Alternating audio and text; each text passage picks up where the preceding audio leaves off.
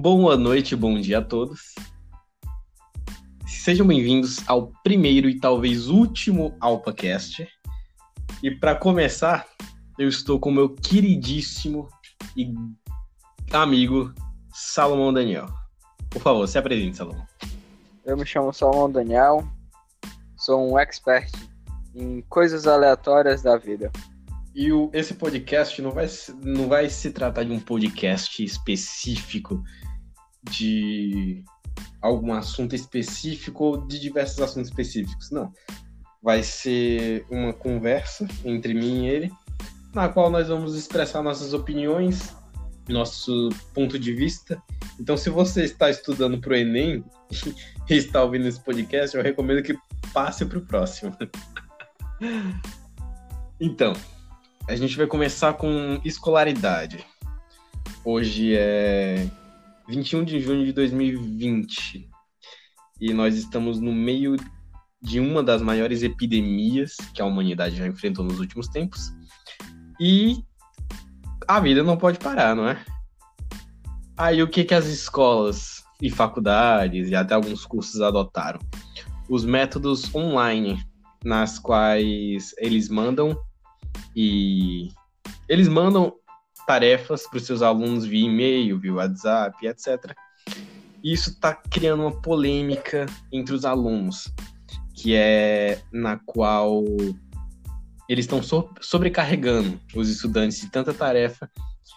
E na minha opinião, Salomão, isso é inútil, na minha opinião. Por quê? Porque os próprios professores, não vou dizer todos, também não vou generalizar, mas alguns pegam tarefas do próprio da própria internet, né, da própria plataforma, e os alunos pegam as respostas da própria plataforma, no caso. Então, o estudo em si não vai para canto nenhum. Mano, é exatamente isso que está acontecendo. Exemplo, eu estava fazendo uma atividade de geografia esse mês mesmo. Toda a atividade estava no Google, uma atividade do Google professor nem se deu o trabalho de, de ir lá no livro elaborar uma atividade. Não, simplesmente era a mesma coisa. Eu, eu nem te culpo, sabe? Ah, é, é, vai, vai ter gente falando que o estudante é que deve correr atrás do estudo. De forma alguma. Se aquele conteúdo já está ali sendo fornecido pela própria plataforma, ele deve ser usado da forma que o estudante achar melhor, não é? Exatamente.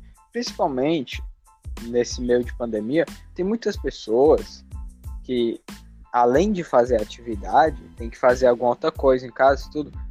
Aí os professores não ensinam, só passam atividades repetitivas, e aquele aluno, ele não tem tempo de estar tá na internet ou de estar tá num livro estudando.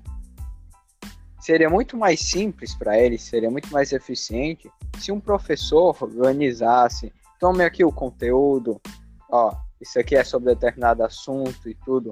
Porém, não, não acontece isso. É, e o que eu tava falando hoje com um colega nosso, que é o Aurélio, que vai estar presente nos próximos podcasts, se houver outro podcast, é que é, é um, um, um, Eu me perdi agora. Então... ah, rapaz. Agora eu não lembro o que eu queria falar. Mano, eu vou falar de uma coisa que aconteceu. É, tá acontecendo, na verdade, nesse exato momento.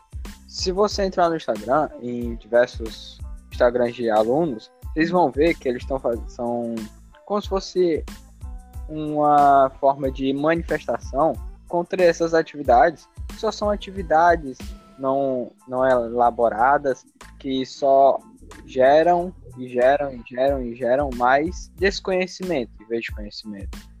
Sim, sim. Agora eu lembrei o que eu ia falar. Eu estava conversando com um colega nosso, né? E não é só em relação à atividade. Tem colegas, acho que até você mesmo tem colegas, que não tem um celular, eu diria, básico, sabe? Com básico eu quero dizer intermediário para poder baixar, ou também não ter uma internet de qualidade em casa, ou que trabalha, entendeu?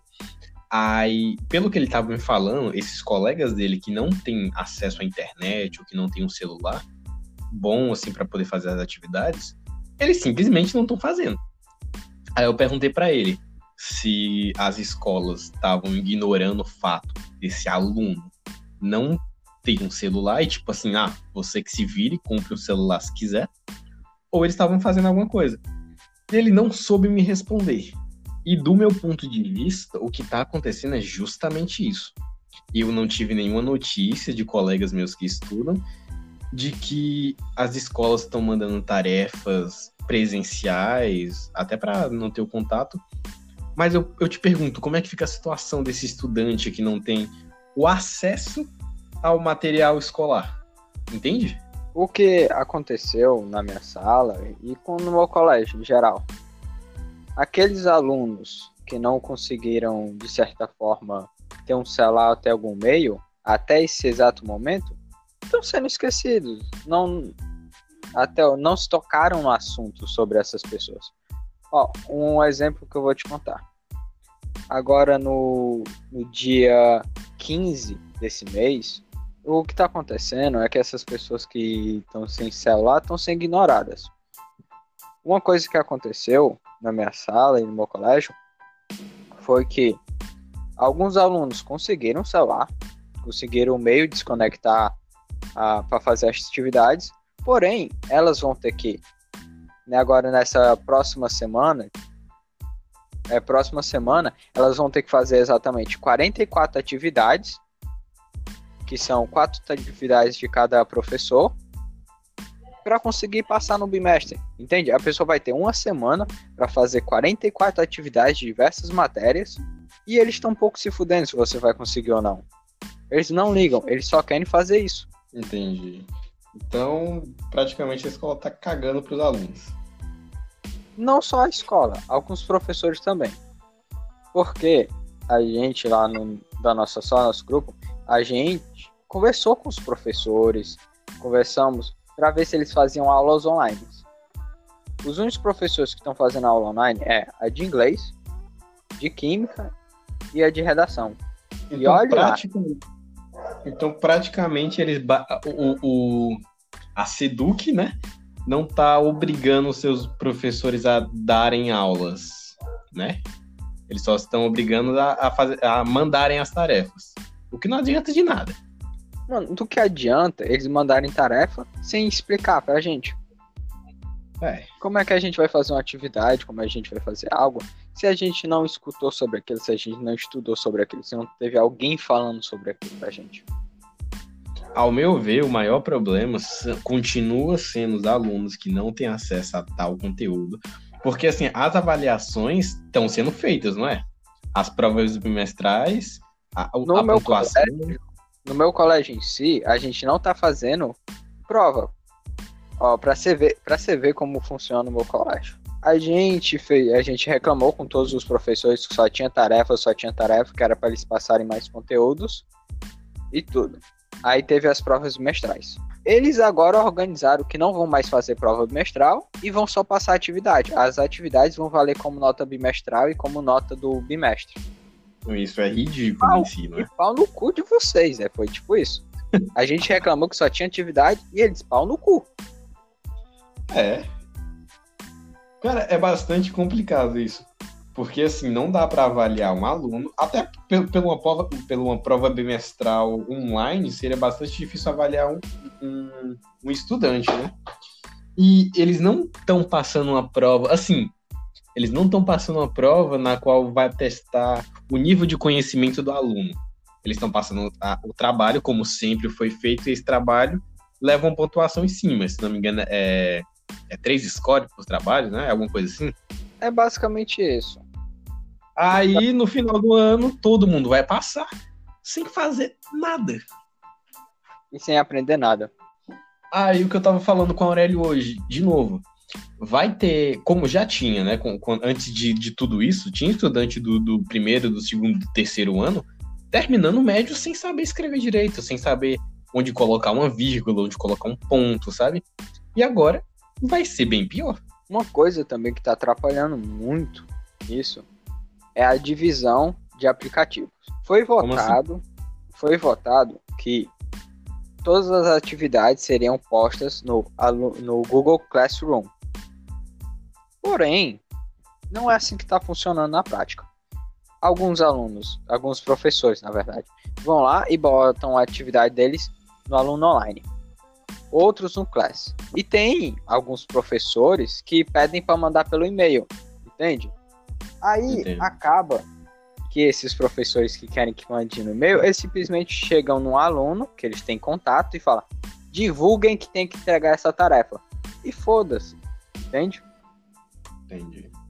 Ele, eles não fazem, eles não chegam nos alunos falando, tá aqui, tem atividade. Não, eles terceirizam o trabalho. É bem, assim, babaquice da, da parte deles, né? Porque eles têm um portal para ajudar e é todo organizado o aluno online em si. Eles poderiam só modificar e passar as atividades lá mesmo. Não, mano, mas foi votado que ia ser no Classroom. O Classroom é bem mais organizado, bonitinho, tem como botar cada matéria e tudo. Porém, os professores não querem postar lá. Por quê? Entendi. Ninguém se sabe. É mais trabalho para eles, né? Não é nem trabalho, é a coisa mais simples. Pega, você é. pega no Class, é só você botar lá, enviar atividade e pronto. Não tem trabalho fica organizado, fica bonitinho, dizendo quem, qual foi a pessoa que te mandou, qual foi o e-mail, tudo organizado. Mas do teu ponto de vista, qual seria a solução para esse problema que está acontecendo agora? É que nem, é que nem eu conversei com meu amigo. A gente tem que organizar isso direito. Sim. Vamos fazer atividade? Tá certo. Mas em só um aplicativo, só de uma maneira correta e que tenha explicação. Não seja só uma tome essa atividade e estude. Não, nem, mesmo que você não vá ensinar a gente, bote um, um vídeo explicatório pra gente, que é bem mais eficiente. Na minha opinião, o que, é que deveria estar acontecendo agora? Como você falou, uma organização. Só que cada escola tem que ter a sua página, ok? O aluno tem acesso a essa página a sua turma, com os seus professores, e cada professor tem que fazer um vídeo de 10 minutos explicando aquela matéria. Por dia, no caso, né? Igual seriam as aulas normais. Aí as tarefas, só que eles podem passar quantas tarefas tiverem dentro daquele conteúdo que ele explicou nos 10 minutos de vídeo, entendeu? Cara, na minha opinião, eles deveriam usar mais o portal do aluno online ou esse Google Classroom, né? Porque isso sim é uma aula online, tá? Entendeu? É um, ensino à distância. Não você passar um milhão de tarefas para o aluno que vai pegar a resposta no Google e não vai entender nada. Eu, exemplo, eu só faço as atividades que eu pego dos outros. Porque eu não sei Sim. a matéria, eu não consigo. Eu chego lá, vou fazer, a, vou fazer a matéria de, de, de matemática. Conteúdo muito difícil, os cálculos gigantescos. Eu não sei nem como começa aquilo. Ah, eu te pergunto, quem tem déficit de atenção, como é que fica nessa história toda? É que nem eu disse, a Seduc e o, e o governo ele tá pouco se fudendo pra gente. É, a impressão que dá é essa mesmo, porque tá complicado. E piorou, e piorou tudo, porque a gente não tem ministro da educação. O ministro da educação que tinha já era horrível. E agora que não tem nenhum? agora que a coisa vai complicar mesmo, cara. Tá sendo cada um por si. Praticamente. Enfim, saindo um pouco desse assunto, né, que acho que já foi bem comentado, 20 minutos disso, passar para economia e indústria. Eu sei que nessa parte você arrasa. O qual parte da indústria você quer começar? Vamos lá, vamos lá. O que, que você. Qual o rumo? Vamos falar do Brasil. Qual o rumo que essa pandemia vai levar para o comércio popular? Não estou falando das grandes empresas. Tô falando do popular. Qual o futuro desse, desse comerciante? Os comerciantes que não morreram. Errado não basicamente, É, basicamente, estão fodidos. Porque nesse período que passou fechado e agora reabriu, que não era para ter reabrir, aberto essa buceta, não tem tanto movimento quanto antes. Não estão ganhando dinheiro como as coisas estão paradas, ele não, ele não tem da onde comprar. E quando ele consegue achar para comprar, é muito caro. Crédito, crédito capital, crédito empresarial. É, na qual o microempreendedor, que possui esse CNPJ, obviamente, né, ia no governo e pegava uma certa quantia e ele ficava pagando com juros. Ou seja, mesmo que nada, entendeu? Porque você sai de uma crise para entrar em outra que, crise, que é os juros. Mano, isso aí aconteceu no Canadá, em Vancouver. Então, só vai ficar no mercado aqueles comerciantes que tiverem algum tipo de capital para bancar as compras. Porque senão não vai ter como. Com que dinheiro ele vai comprar mercadoria se ele mal está recebendo? Eu estava analisando a proposta do governo. Eu não vou nem criticar o governo, não, mas eu acho que foi uma proposta burra e ao mesmo tempo inteligente para ajudar microempreendedor, né? Que era o. O que aconteceu lá foi que para microempreendedores e para alguns empresários de baixo orçamento, eles emprestaram 40 mil dólares, do quais você só precisava pagar 30. Porém, lá os juros não é igual no Brasil. Sim. Lá funciona. No Brasil, ele vai pedir 40 mil, ele vamos supor que ele pedisse 40 mil emprestado pro banco. Ele vai ter que pagar 80 mil. Ele vai pagar o dobro disso. É praticamente. Não é isso, mas assim, tem um exemplo gritante para o pessoal entender, né? É, não vai ser ao extremo assim. Porém, os juros brasileiros é um absurdo. É, com certeza. Juros brasileiros é um, um sacanagem. Todo mundo, todo mundo sabe isso. Se, se você passar dois meses sem pagar seu cartão, você vai ver a fatura tá, tá quase o dobro do que você gastou. E eles colocam de uma forma que praticamente não dá para perceber, né? O complicado é isso. Juros mínimos. É. Aqui, ó, você só vai pagar tal coisa. Tá, tudo enganação. O que eu acho que eles deveriam fazer é de fato injetar dinheiro na economia. Porque, assim, o que, os, o que os Estados Unidos fizeram, né? Se não me engano, foram 3 bilhões de dólares. Se não me engano, foi. Foram 3 bilhões de dólares, ou foram trilhões, mas eu, se não me engano, foi bilhões. Eles injetaram na própria economia. Esse dinheiro, esse dólar, não vai sair dos Estados Unidos, entendeu? Vai circular ali dentro mesmo. E a mesma coisa que eles deveriam fazer no Brasil. Injeta uma boa quantidade de dinheiro no próprio, na própria economia. Por quê? Porque o empresário vai pegar esse dinheiro e vai jogar para fora. Entendeu? Vai ser para microempreendedor. Esse, esses 600 reais mesmo que o governo tá dando, vai ser injetado aqui dentro mesmo. O governo vai receber esse dinheiro de volta, sacou? Mas o foda do Brasil é que o Brasil já vinha numa crise. Sim. O Brasil, ano passado, o PIB dele não foi 1% direito de aumento. O Brasil ele vem numa curva que ele só decai. A cada momento ele decai, decai, decai. E é complicado. Isso ocorrendo né? é muito complicado o país injetar dinheiro aqui. Porque ele tá devendo, tá devendo pros outros países. Aí ou ele injeta aqui ou ele paga a dívida. Mas ele, ele, ele conseguiu injetar essa quantia que ele tá pagando de 600 reais pro pessoal. Mas isso aí, esses 600 reais, acaba que não tá gerando renda de volta, porque tem gente Sim. que não tá gastando, tem gente que tá recebendo e não precisa. É, e, é tem, e tem muita parte desse dinheiro que foi desviado. É isso sem dúvida, né? Isso não. Aí, e, exemplo, se o Brasil investir 3 bilhões, toda certeza um bilhão desse dinheiro vai ser desviado de alguma forma. Alguns Duvida políticos vão colocar isso no bolso. Então, uhum. isso vai ser basicamente se afundar mais. É, complicado. 2000, 2020 tá parecendo um belo episódio de Rick Morty, cara. Teve a, no início dele, teve a guerra comercial dos Estados Unidos e da China, né? Que todos nós sabemos que a China ganhou claramente. E é isso. Todos os acontecimentos que estão ocorrendo esse ano vão durar no mínimo 10, daqui a 10 anos para que sejam resolvidos.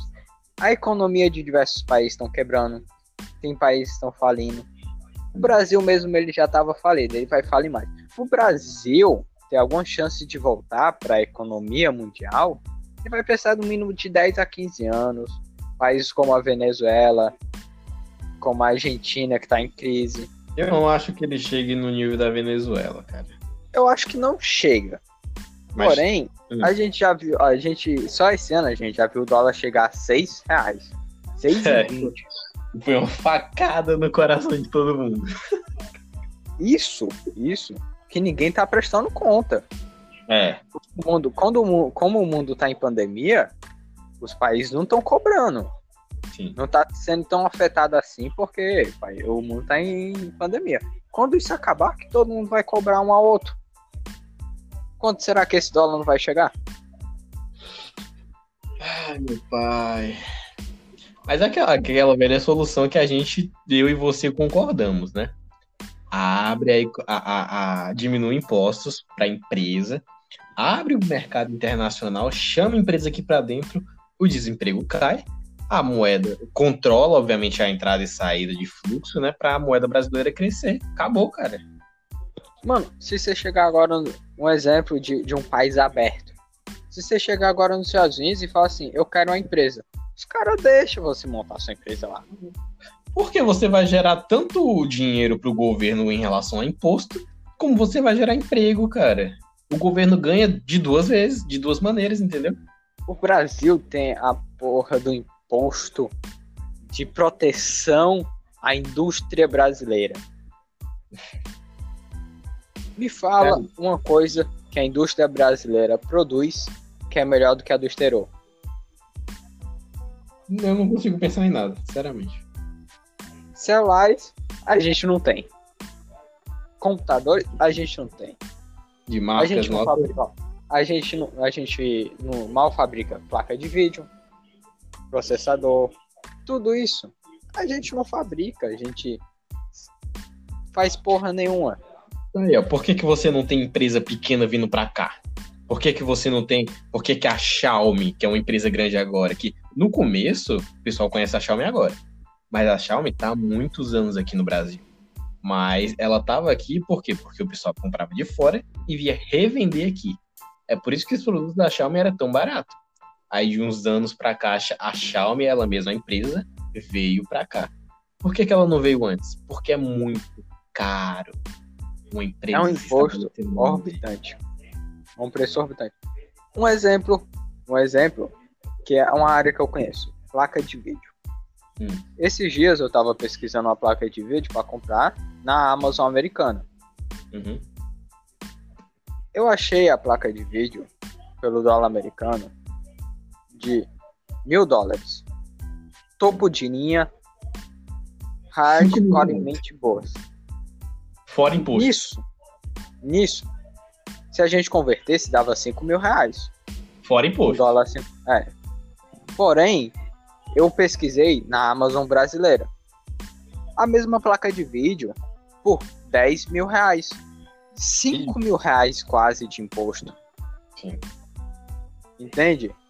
O, o que é que tem de imposto para dar 5 mil reais? O que é que. O que é gerado de imposto para dar 5 mil reais? Eles cobram Cara, o quê? Os parafusos? Eu não consigo entender. Assim, o, assim eu não consigo entender entre, entre aspas, né? Porque entender eu entendo. Como empresa grande, eu digo grande, tipo bilionária, para que como é que ela pensa em vir se estabelecer no Brasil? Aí eu, eu penso naquele outro parêntese. O lucro deve ser bem maior do que a perda. Eles perdem muito, perde. Mas também tem outro ponto, né? Só empresas multimilionárias conseguem se estabelecer no Brasil. Por que, que você não tem uma Huawei vindo para cá se estabelecer aqui para fazer uma produção em massa aqui no Brasil? Por que, que os produtos têm que vir de fora? Por que, que tem que ser é, revendido por outras empresas, entendeu? Porque é muito caro, cara. Por que, que você tem. É, é, eu não vou citar o nome da marca aqui, mas uma marca de refrigerante grande aqui no Brasil, sabe? Porque ela possui dinheiro. Por que, você não tem pequena? Porque essas empresas pequenas não têm dinheiro. Não é para estabelecer, não é para construir aqui, não é para gerar emprego, não. É para entrar no país. É para pagar um imposto de tipo, ah, eu quero trazer meu produto aqui pro Brasil. Os caras falam, não, para quê? Você não tem dinheiro para pagar imposto? Você tem isso?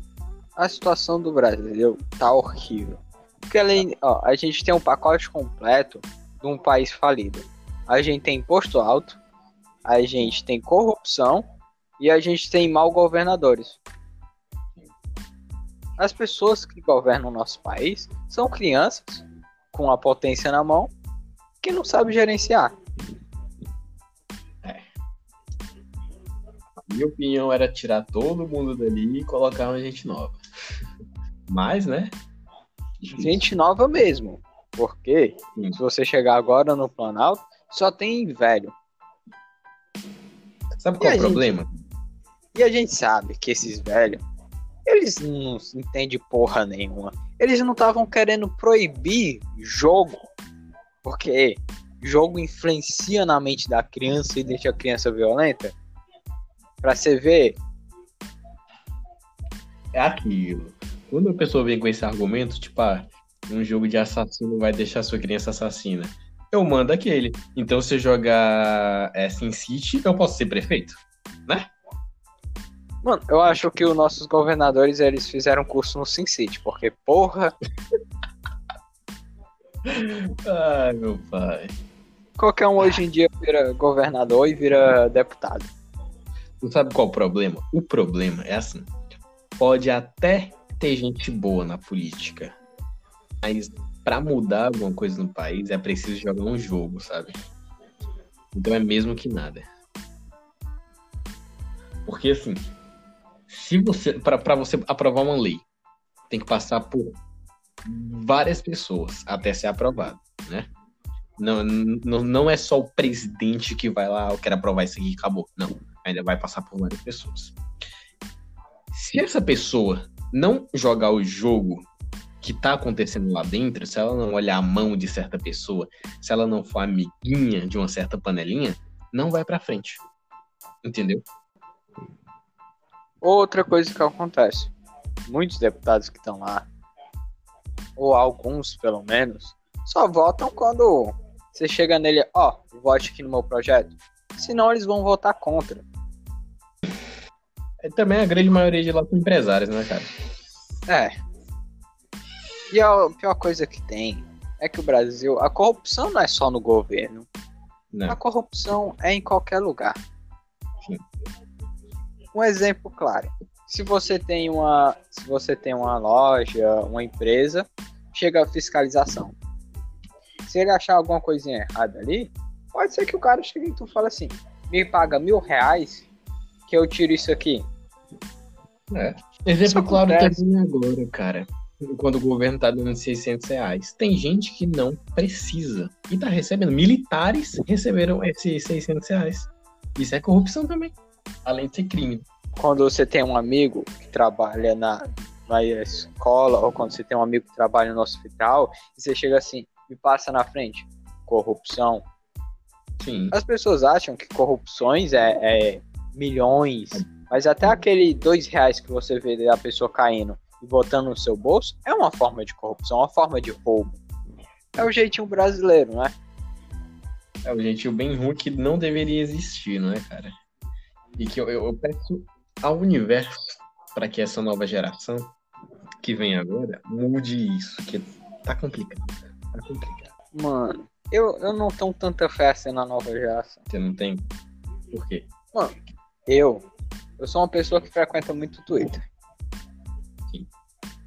Se você chegar no Twitter, a nova geração que tem lá é extremamente tóxica. É uma geração É. pior do que a anterior.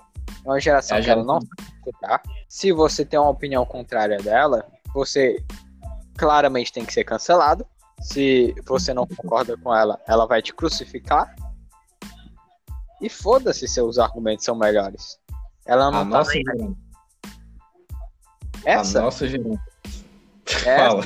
a juventude que tem atualmente. A juventude tá sendo desse jeito.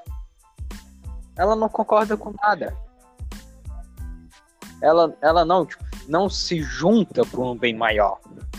Elas estão naqueles bolinhos dela, naqueles grupinhos, que se você não é a favor daquele grupinho, pau no seu cu. O que eu tava pensando hoje, ó, é porque assim, na nossa geração, a gente falava que só do mimimi, né? Que não podia falar nada que era mimimi. Só que aí, eu tava vendo uns memes hoje. Aí eu lembrei, tipo, cara, quando começou os memes, assim, quando você realmente explodia, né? Era, ah, isso aí é bullying. Que vocês estão zoando o moleque porque ele caiu, não sei o quê. Hoje em dia já é totalmente diferente essa visão, sabe? Se você virar meme, você fica feliz por isso. Aí veio a política do cancelamento, que é uma coisa que eu acho ridícula, que é o que tu acabou de falar.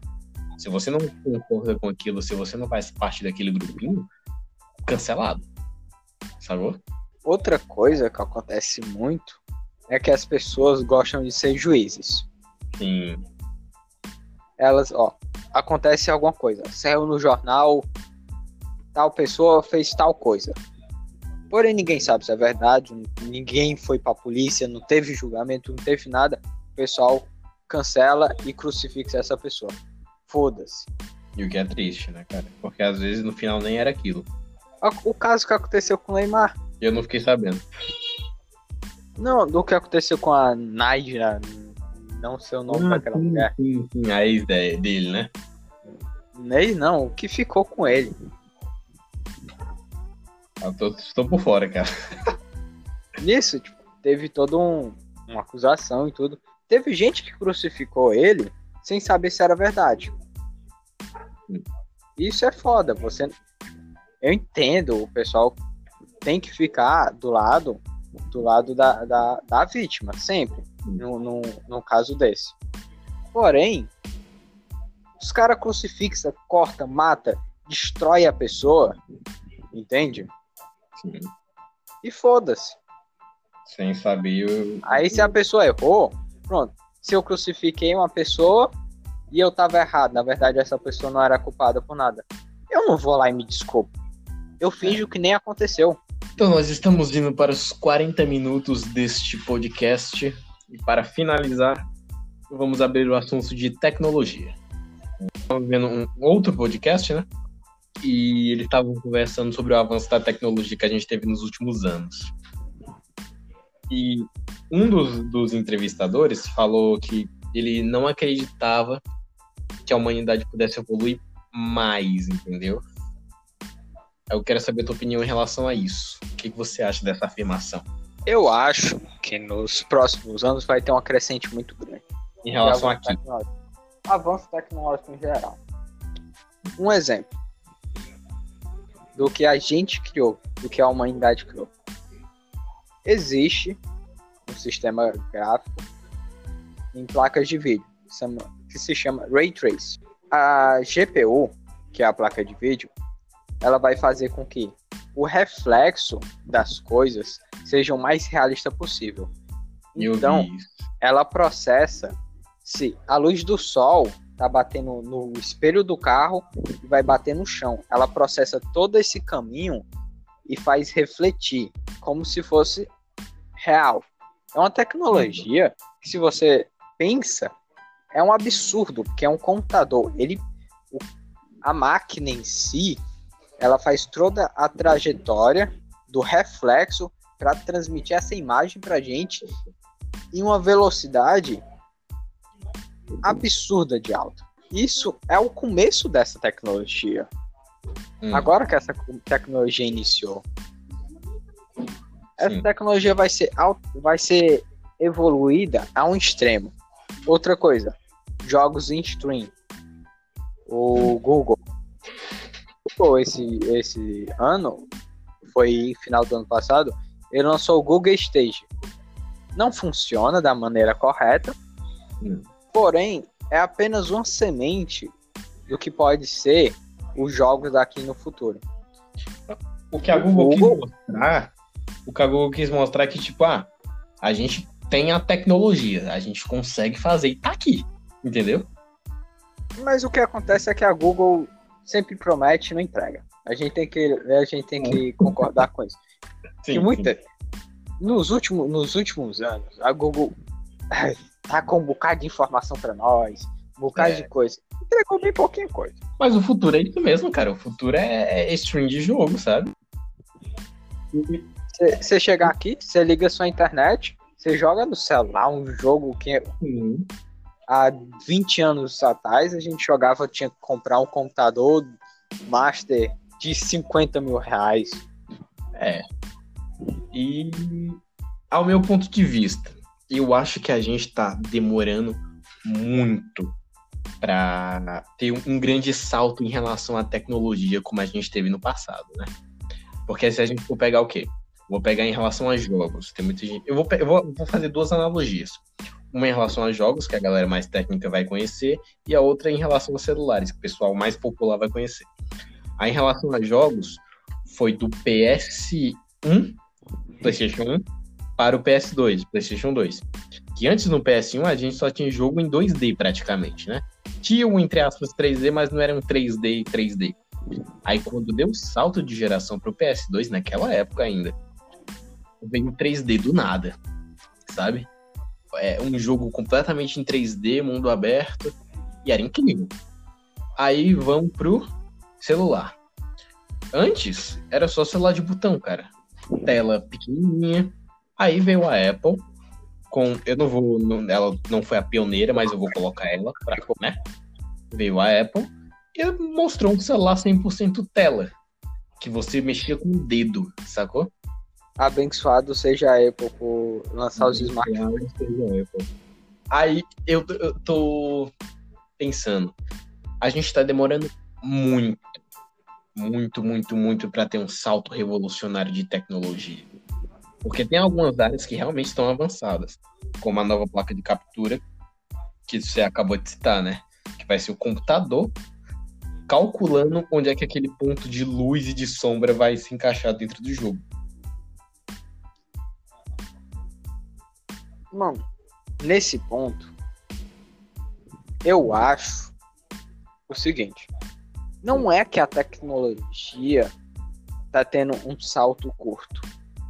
É que a gente se acostumou com tantas inovações que parece que aquelas diferenças são pequenas. Entende? Não, mas se um tu exemplo. for pra... Diga. Um exemplo. Se a gente pegar o PS3 pro PS4, a diferença gráfica de alguns jogos é um absurdo de lindo. Porém, a gente está tão acostumado com essas mudanças que acaba sendo, parece que ser pouco. E o que vai fazer a gente achar que, meu Deus, mudou, é, é o futuro, só se vir algo realmente exorbitantemente impressionante. Algo revolucionário, né? Algo revolucionário. Um exemplo, se pum, carros voadores surgissem, seria um. Aí a gente ficaria impressionado. É porque gente... assim, pelo que eu tô vendo em relação a celulares, né, ao mundo mobile. Cara, quando a gente quando quando lançou, eu lembro que eu tinha um dos tops de linha da Samsung, que foi o Galaxy Y. 2 GB de RAM, 16 GB de memória interna aquilo ali era o auge da tecnologia. Sabe? A gente nem sonhava em celulares com 6, com 12 GB de RAM. E hoje em dia tem. Mano, pra você ver como a gente tá evoluindo sim. Aí a Samsung criou um celular dobrável, que ele sim. tem vidro nele. É um vidro dobrável, que a gente pega e dobra ele e bota no bolso. Entende? Se você falar, se você falasse isso há 5, 6 anos atrás, o pessoal falaria que é impossível. Mano, quando a gente imaginaria que a gente ia pegar uma tela dessa de vidro, apesar de que o Samsung ainda tem uma camada de plástico dentro dele. Sim. Porém, é um vidro por fora. Ele pega e dobra. Não deixa de ser vidro. Né? É uma tecnologia se você viesse me apresentar 5, 6 anos atrás, eu ia falar, você é retardado, meu patrão. você quer dobrar vidro? É tipo isso. E em relação à inteligência artificial, a VR?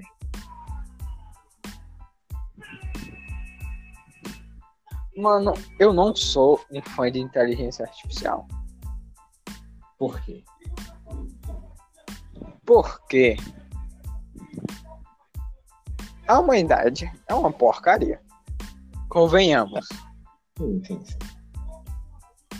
Quando a inteligência artificial decidir que a gente não é mais importante, elas vão estar conectadas com nossos celulares, vão estar conectadas com nossas TVs, com nossos computadores, com nossos ventiladores, com nossas lâmpadas, com tudo na nossa casa. Para eles criarem um incêndio, é isso aqui, é um estralar de dedos. Mas sabe o que eu acho? Eu acho que a inteligência artificial que a gente tem hoje, eu digo a do Google, a da Samsung, a da Microsoft, a da Amazon, não está no nível que eu esperava que elas estivessem.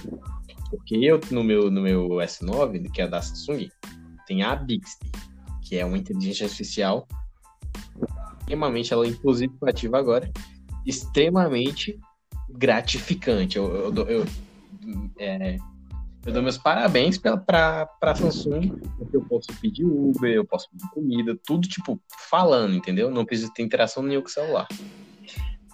Só que eu penso assim, quando os caras foram programar essas inteligências artificiais, que são as mais avançadas que a gente tem hoje, não hoje, mas assim, no contato com o público, eu digo, eles têm que programar assim. Se o indivíduo fizer essa pergunta, você tem essa resposta, entendeu? É tipo um sim ou não, sacou? E uma inteligência artificial que eu quero é a que pode pensar por si própria. Por exemplo, o único comando que o homem vai ter que dar é você pense por si própria. Sacou? Pera, eu vou, vou, tentar, vou tentar estabelecer de, um, de uma forma que vocês entendam melhor. Imagina eu criar um programa que eu falo assim, ó, olha programa, eu quero que você desenvolva. É, é... Eu quero que você construa um caminho com tijolo. Aí nesse, nesse caminho, eu vou te dar tijolo, eu vou te dar barro, eu vou te dar vida. Você escolhe qual o material mais resistente. Só isso. Aí o computador em si vai analisar. Tijolo, barro, vida. Qual mais resistente? Ele sozinho, sem comando, sacou? Porque a inteligência artificial que a gente tem hoje ela é programada. Ela é programada para porque eu coloquei lá, olha, o vidro quebra com peso, ele pode sofrer alteração no tempo, o barro pode se desfazer com a chuva e tudo mais. E o tijolo, ah, o tijolo é mais resistente, então a máquina sabe, ah, eu vou escolher o tijolo. Porque me falaram que o tijolo é mais resistente, sacou? Ela não tem um pensamento próprio em si.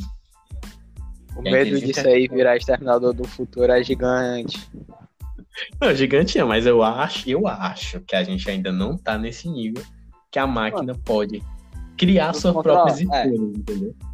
Mano, eu acho que a única forma de que haja inteligência artificial e a gente não seja destruído no processo é a gente se unir à inteligência artificial. Porque ela vai. É, porque ela vai precisar da gente, a gente vai precisar delas. Então todo mundo se beneficia.